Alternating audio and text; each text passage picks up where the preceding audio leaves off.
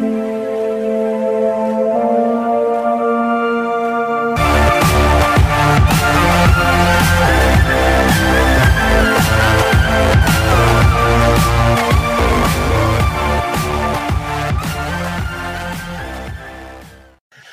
Bonsoir tout le monde et bienvenue dans ce podcast Soccer Bleu, Blanc, Noir. C'est l'édition du 30 septembre 2021. Jeff Morancy qui est là avec vous pour les 30 prochaines minutes sur l'ensemble de nos plateformes. Donc, que vous soyez sur euh, YouTube, que vous soyez avec nous via la plateforme Facebook ou encore que vous soyez avec nous via Twitter. Je vous invite tout au long de euh, ce podcast vidéo à venir euh, nous euh, rejoindre et euh, émettre vos commentaires. Ça me fera plaisir de les partager avec vous si, bien sûr, c'est relié à toutes les activités qui ont lieu sur le terrain. Donc, si ce n'est pas sur du gazon vert, je veux rien savoir.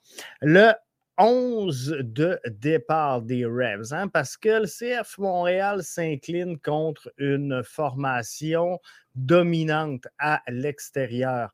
Les Revs de la Nouvelle-Angleterre, une formation redoutable sur la route, qui avait, avant de se présenter au stade Saputo, une, euh, une fiche de 8 victoires, 3 défaites et 3 matchs nuls sur la route.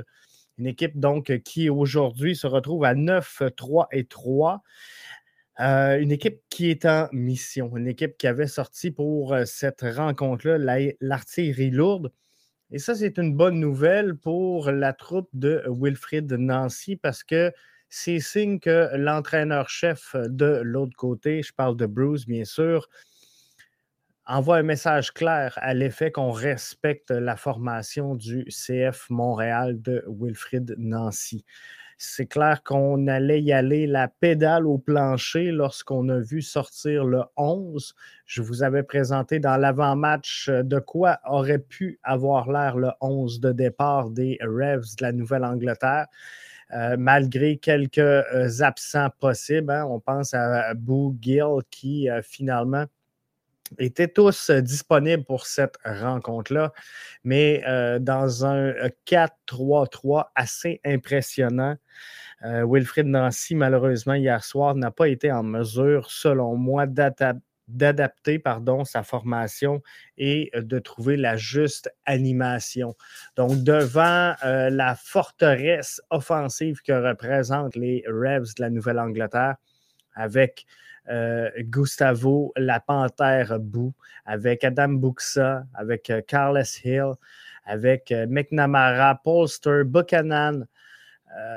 c'est toute une formation que celle des Revs. Formation complète. Formation qui s'est construite avec le temps.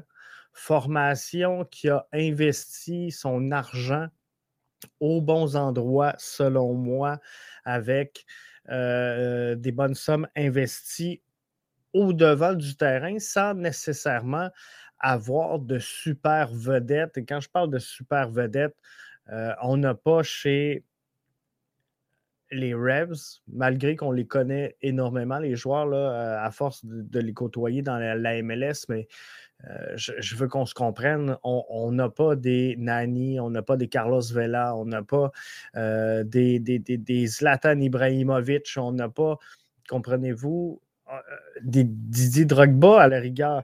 On n'a pas tout ça du côté de Bruce Arena sous sa gouverne. Donc, on affrontait une grosse équipe une équipe qui connaît énormément de succès cette saison, une équipe qui euh, va fracasser pour cette saison tous les records de la MLS. Donc, est-ce que je suis amer aujourd'hui de la défaite? Sincèrement, non.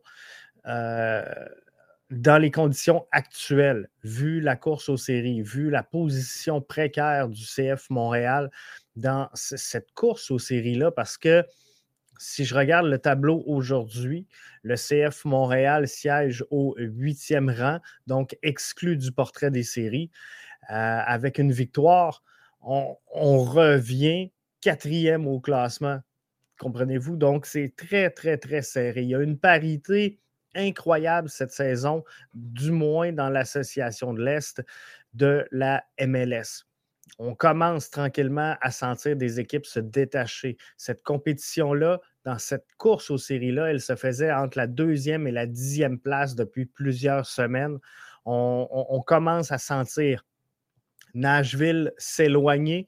On commence à sentir Miami également par le bas ressortir. Donc, on devrait avoir une course aux séries qui va jouer entre la, troisième peut-être et euh, la neuvième position du classement.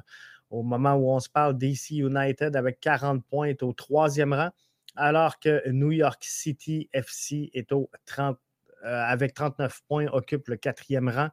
L'Union Atlanta Orlando possèdent tous également 39 points, respectivement 5, 6 et 7e. Orlando ferme donc euh, la marche de cette ascension aux séries d'après-saison. Alors, ça va être serré si on regarde les prédictions que j'avais faites, je vous avais dit que dans ce dernier droit de calendrier, ce dernier droit très important, on allait échapper des matchs, on allait échapper des matchs importants. Euh, j'avais zéro contre Columbus, point euh, récolté pour le CF Montréal. On en a récolté zéro. J'avais euh, mentionné qu'on récolterait un point contre New England. On en a récolté zéro. J'ai euh, mentionné qu'on ferait un point face à Atlanta. Maintenant, force est d'admettre que le 11 Montréalais devra à tout prix mettre la main sur les trois points qui sont en jeu ce samedi du côté du euh, stade Saputo. Mais on affrontait hier, comme je le dis, une grosse équipe. Une équipe qui va très bien et une équipe qui surperforme à l'étranger. Donc, euh, tous ceux qui, me disaient aujourd'hui, Jeff, Jeff, Jeff, arrête, arrête, le CF n'a jamais été dans le coup. Euh, c'était une domination pure et dure. Je ne suis pas prêt à aller là. Je suis pas prêt à aller là au moment où on se parle. Je pense que les Revs sont une grosse formation à battre sont une formation qui sont très redoutables sur la route et je veux qu'on prenne le temps euh, à ce moment-ci de regarder ensemble quelques statistiques plutôt intéressantes au niveau des Revs. Donc, il n'y a pas un club, pas un club qui a inscrit plus de deux buts à domicile face aux Revs cette saison.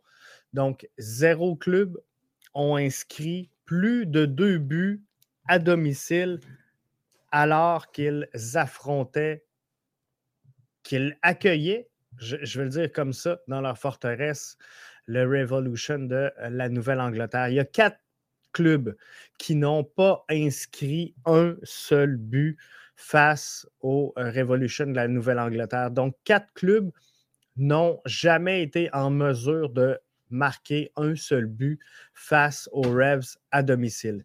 Dans les dix dernières rencontres à l'étranger pour le Revolution de la Nouvelle-Angleterre, il y a six clubs qui ont marqué soit zéro but, soit un but, et il y a seulement quatre équipes qui ont réussi à marquer deux buts. Donc, on comprend très, très bien que c'est une formation qui euh, est, conquérante présentement, qui sont sur le point d'atteindre des, des, niveaux, des sommets historiques pour la MLS cette saison et euh, il devrait être en mesure d'y arriver.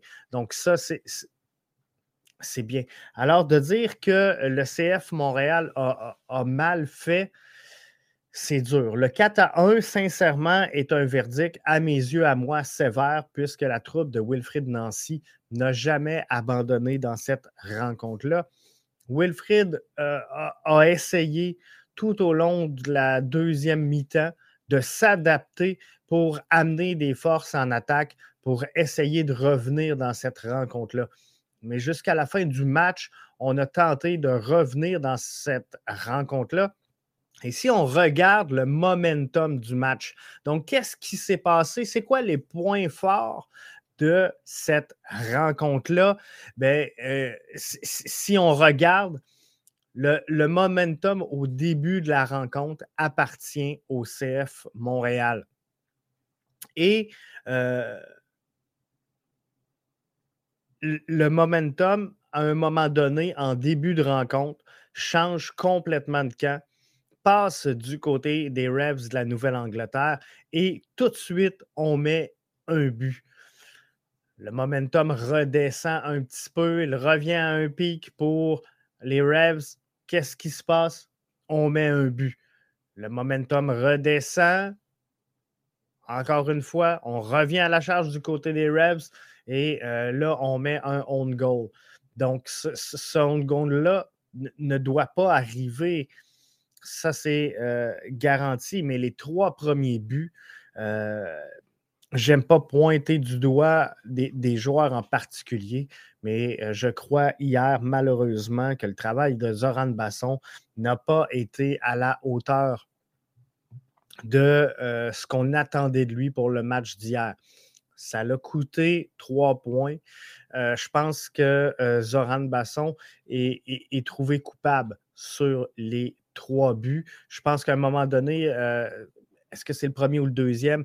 Il y a peut-être quelqu'un au sein de la formation qui aurait pu essayer de rescaper la faute à Zoran, mais malheureusement, ça part de trois fautes provenant de lui. Donc, à ce moment-là, est-ce qu'on aurait dû réagir, très rapidement du côté de Wilfrid Nancy pour essayer de contrebalancer tout ça?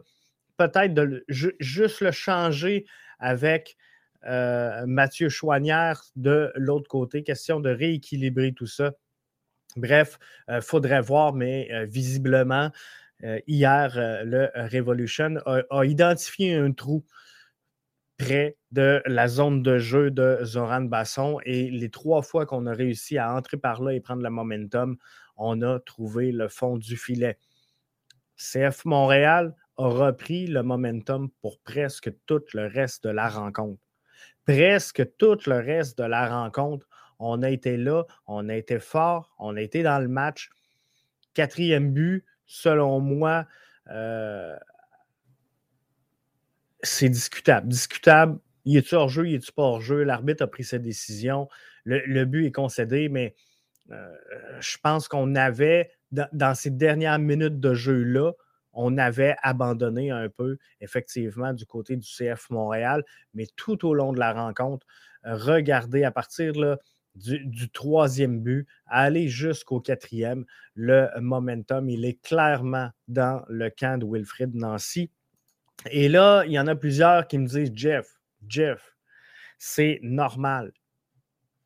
Ce qui s'est passé, c'est que les Revs ont levé le pied. Euh, je ne suis pas d'accord avec cette affirmation-là. Pourquoi? Parce que, selon moi, si je regarde la formation empruntée par les Revs hier, avec Bou Buxa, avec Carlos Hill, avec Namara, avec Buchanam, avec Polster, euh, lorsque tu démarres avec un alignement comme celle-là, sans effectuer de rotation au sein de ton alignement, je pense que c'est parce que tu y vas all-in. Tu y vas la pédale au plancher et des joueurs comme ça, c'est pas vrai que ça lève le pied. Des joueurs comme ça, ça fonce, ça y va et ça cherche euh, vraiment la victoire. Et dans le match d'hier, malgré une confortable avance de 3 à 0, à aucun moment on a décidé du côté de Bruce Arena de sortir des pièces maîtresses du jeu. Donc, Gustavo Bou termine sa soirée de travail avec 90 minutes dans les jambes. Adam Buxa termine sa soirée de travail avec 90 minutes dans les jambes. Carles Hill termine sa soirée de travail avec 90 minutes dans les jambes. Andrew Farrell, qui est euh, sans aucun doute une des pièces maîtresses avec euh, Henry Kessler de la, défensive centrale des Rebs, ont 90 minutes dans les jambes également pour cette rencontre-là. Donc, il termine un gros, gros match. Et l'avantage de la possession, 53-47, elle est à l'avantage du CF Montréal. Le nombre de tirs est à l'avantage du CF Montréal. Les tirs cadrés sont égaux de chaque côté. Donc, si je, regarde en deuxième demi versus la première demi, alors qu'on me dit, Jeff, les Revs ont tout simplement levé le pied. Les Revs ont sept tirs en première demi, en ont cinq en deuxième demi. Donc, ils n'ont pas tant levé le pied que ça. Là-dessus, euh, si on, rajoute au, nombre de tirs qu'ils ont, euh, il y a les corners qui euh, rentrent en ligne de compte, donc les ballons arrêtés qui sont là, qui donnent quand même des, occasions de marquer deux pour, pour les Revs en deuxième demi. Et on, a la différence, je vais vous le dire, où elle s'est jouée. Revolution de la Nouvelle-Angleterre a quatre grandes chances hier. Le Revs de la Nouvelle-Angleterre termine le match avec quatre buts. Du côté du CF Montréal, on a pris cinq tirs dans la surface, on a pris trois tirs en dehors de la surface et malgré tout ça, on n'a pas été capable de trouver le fond du filet. Rommel Kyoto aurait pu, dès les débuts de cette rencontre-là, changer complètement l'histoire de cette rencontre-là en donnant l'avance au CF Montréal. On n'a pas été capable de capitaliser sur cette chance-là. À plusieurs reprises au cours du match, je suis capable de vous identifier plusieurs sources qui euh, démontrent finalement qu'à euh, certains moments dans le match, on aurait pu réussir à capitaliser sur euh, bien des points. Donc, il faudra regarder. Quand je regarde le 11 que j'avais projeté hier soir, je laissais de côté Samuel Piet pour entrer euh, Je laissais de côté également Torres pour entrer euh, Balou. Donc, malgré sincèrement qu'il ait euh, marqué un but dans cette rencontre-là, je ne suis pas euh, certain que on aurait vu une différence en plaçant Balou Tabla à la place de Joaquin Torres pour le match d'hier. On aurait pu le reposer et soit le faire entrer en cours de match, soit le, reposer complètement. Mais force est d'admettre que Joaquin Torres, hier, ben, il a fait le travail. Il a été un des meilleurs, sinon le meilleur du CF Montréal hier, avec Romel Kyoto, sans aucun doute. Mais ils ont été les deux joueurs qui se sont le mieux exprimés et qui ont eu le plus de réussite sur le terrain. Avec Georgi Mihailovic et Mathieu Chouanière, je pense que c'est les quatre joueurs qui auront réussi quand même à euh, faire quelque chose avec le ballon. Par contre, Samuel Piet, Victor Wanyama nous ont euh, permis, pas permis, mais nous ont obligés à jouer un petit peu plus bas. On les a trouvés euh, souvent lors de cette rencontre-là du même côté du terrain et ça, il ne faut pas que ça arrive. Il ne faut pas que ça arrive. Et lorsqu'on a Wanyama et euh, Amdi, par exemple, on joue un petit peu en, décalage. Donc, on a Wanyama qui est vraiment en 6. On a un Amdi qui va jouer plus un petit peu comme un 8. Et ça force finalement une meilleure transition. Lorsqu'on a Samuel et Victor, ben, on joue flat sur une ligne défensive. Et à certains moments, les deux joueurs sont tellement près un de l'autre dans leur déplacement parce que c'est deux joueurs au profil semblable, deux joueurs donc qui analysent la même chose, qui voient la même chose. Euh, comprenez-vous? les, mentalités des deux joueurs sont tellement similaires que les déplacements sur le terrain le sont également. Donc, à plusieurs reprises hier, j'ai identifié Samuel et Victor trop près l'un de l'autre pour pouvoir donner une option soit sur la relance, soit euh, pour une couverture à homme à homme. Et si on regarde qu'est-ce qui s'est passé sur les buts qu'on a pris hier, bien clairement, on a été pris en surnombre. Pourquoi? Parce que on a perdu un joueur au milieu de terrain. Et c'est sûr que la défense à trois, à un moment donné, on se fait facilement prendre en surnombre, surtout lorsque tu as un de tes, pistons qui fait un peu les touristes. Et c'est malheureusement, des fois, il faut se dire les vraies affaires. C'est ce qui s'est passé hier. On a manqué, il a manqué un piston gauche hier pour cette rencontre-là. Donc, j'aurais aimé voir euh, Miljevic démarrer ce match-là avec Balou. Je pense que ça a amené une dynamique différente. On a un 11 qui est en train de se positionner, qui va devenir le 11 type. Hein. Mais tranquillement, pas vite, c'est pas tout à fait ça. Mais hier, je pense qu'on aurait été mieux. Chouanière a connu un bon match. moi, personnellement, je l'avais laissé de côté parce que je trouvais qu'il était fatigué dans les derniers matchs. Il euh, revient hein, de plusieurs saisons où il a dealé pardon, avec des blessures, où ça n'a jamais été facile de, gagner ses minutes de jeu. Il y a eu beaucoup de temps de jeu dans les dernières semaines. C'est peut-être difficile présentement pour Mathieu Chouanière. Donc, de rencontrer tout ça, moi, je le reposais. Wilfried a décidé autrement et c'est une bonne chose. Mais sincèrement, moi, dans cette situation-là, j'aurais euh, effectué le choix de retirer Zoran Basson pour euh, laisser Zachary Broguillard et euh. C'est un choix bien personnel, mais moi, je le trouve beaucoup plus, euh, beaucoup plus efficace, on va le dire comme ça, sur le, le couloir gauche plutôt que sur le couloir droit. Donc, je pense que sa place réelle, où est-ce qu'on doit voir absolument euh, Mathieu Chouanière, c'est dans le corridor gauche, alors que Zachary Broguillard occupe la place qui lui revient. Il a bien fait à son entrée hier, Zachary euh, Broguillard. Donc, il faut mettre, Wilfried le dit souvent, les joueurs dans les bonnes dispositions.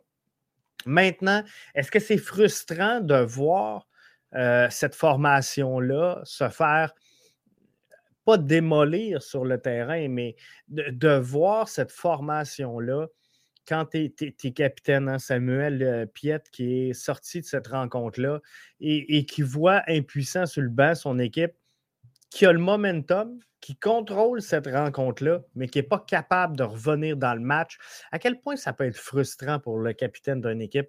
On écoute ce que Sam avait à me dire là-dessus.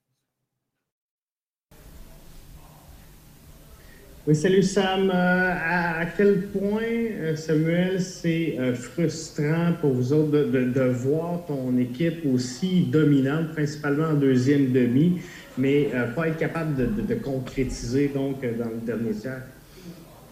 Oui, très, très frustrant. Je pense que ça a été aussi le, cas en, première demi. C'est sûr que, New England ont été un peu, un peu meilleurs en première demi qu'en deuxième. Par contre, je crois que, que leur but un après l'autre comme ça, trois buts, buts rapides sur euh, trois occasions, ça fait, mal.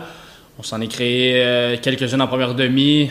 bon, évidemment, il y, a, le but à, Joaquin. Quelques frappes de, Rommel. puis c'est sûr que bon, en deuxième demi, avec le nombre de centres qu'on a mis, qui, n'ont pas trouvé preneur dans la zone de réparation, de dominer, le jeu comme ça, comme on le fait, puis de ne pas, de pas pouvoir mettre ce, deuxième but-là pour euh, rester dans le match, puis euh, de, continuer à mettre de la pression sur eux, c'est sûr que c'est euh, très, très frustrant. Donc, non, c'est sûr qu'on n'est on est évidemment pas, pas content du, du résultat, mais ce ne fut pas un match catastrophique si, si on regarde le match au complet. Là. Juste une précision, j'ai oublié de euh, mentionner que euh, les images et les vidéos sont un crédit du cfmontréal.com. Normalement, je le marque dans le bas du vidéo. Et euh, je viens de remarquer que sous ce coup-là, je l'ai complètement loupé. je reviens au commentaire de Sam.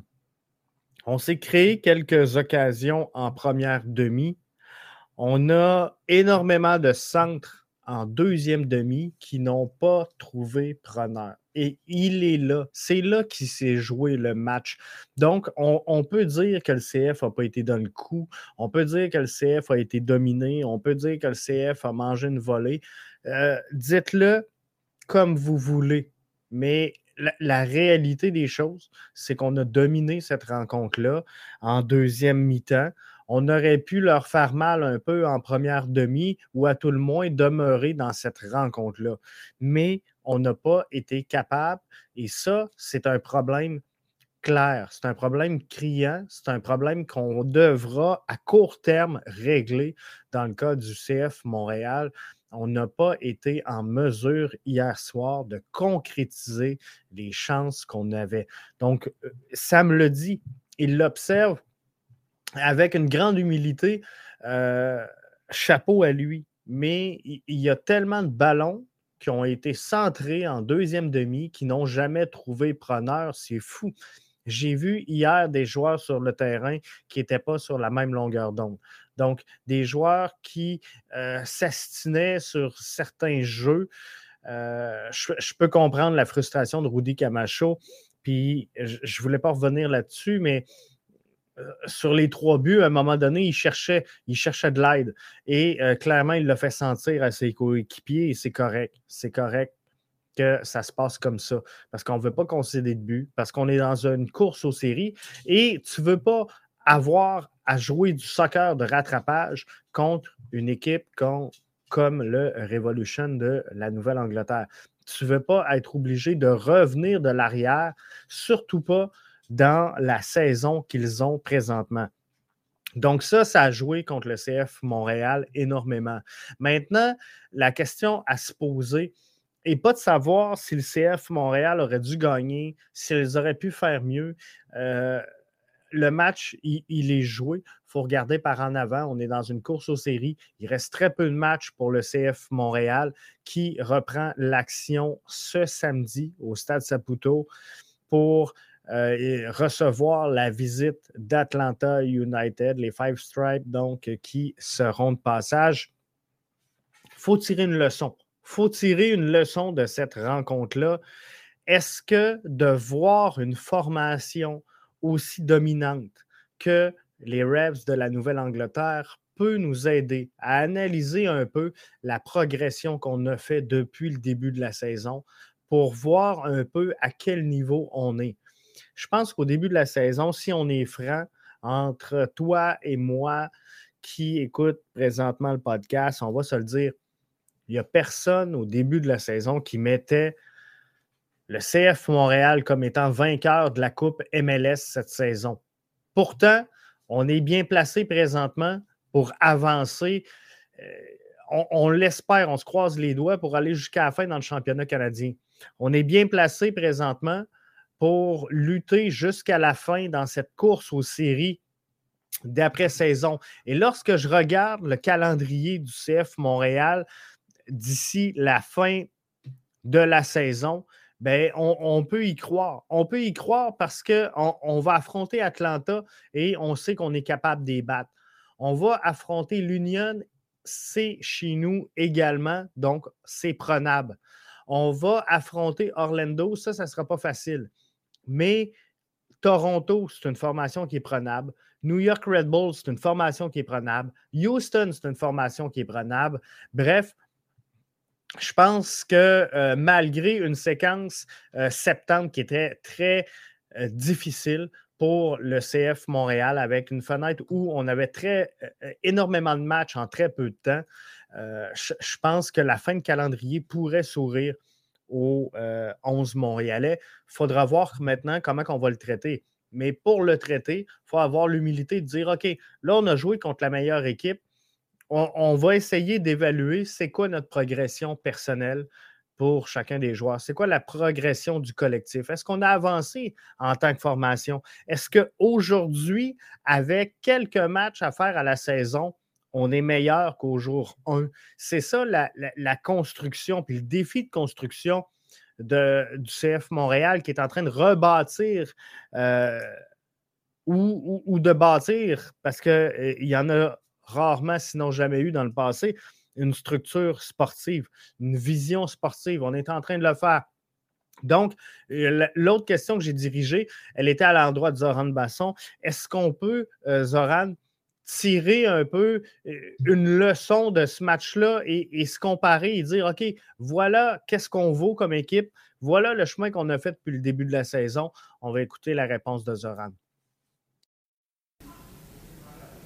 Alors, Zoran, vous avez euh, affronté ce soir une excellente équipe, la meilleure présentement dans la MLS. Euh, collectivement, dans le vestiaire, après un match comme ça, est-ce que ça vous permet un peu de faire une évaluation de la progression de votre formation en ayant joué justement contre une excellente formation, de voir le cheminement que vous avez fait depuis le début de la saison?